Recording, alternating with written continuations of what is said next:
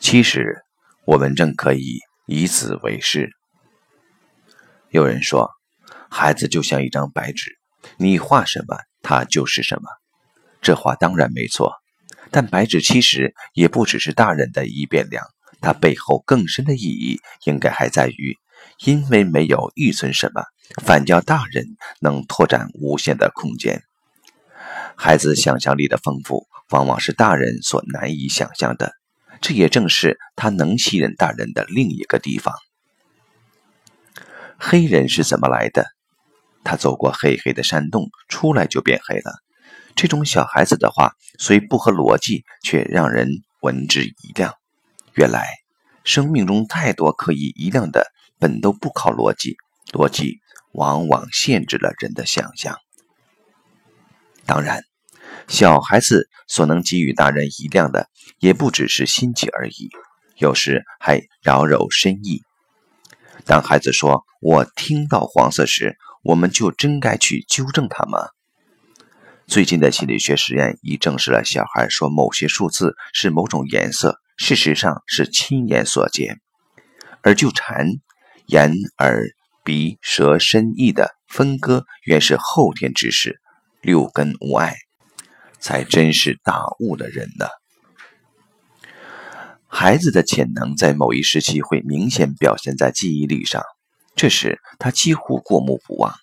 也因此，小小年纪让他们背诵经典，绝不能硬指为是添鸭或无意义。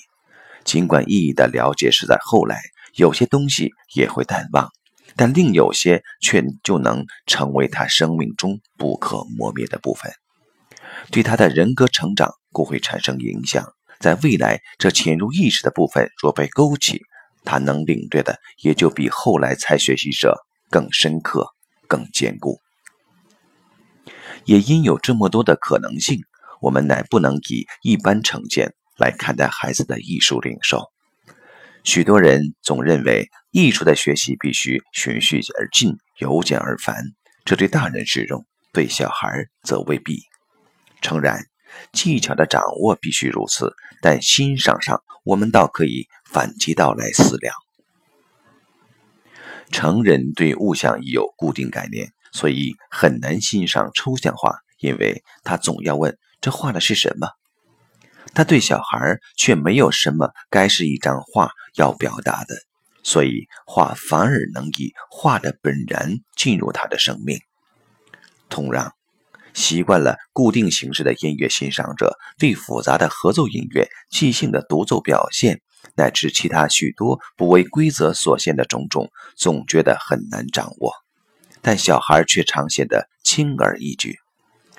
以中国音乐为例，许多人对深奥的古琴或幽微的男音难以契入，不少孩子却就直接在此对接。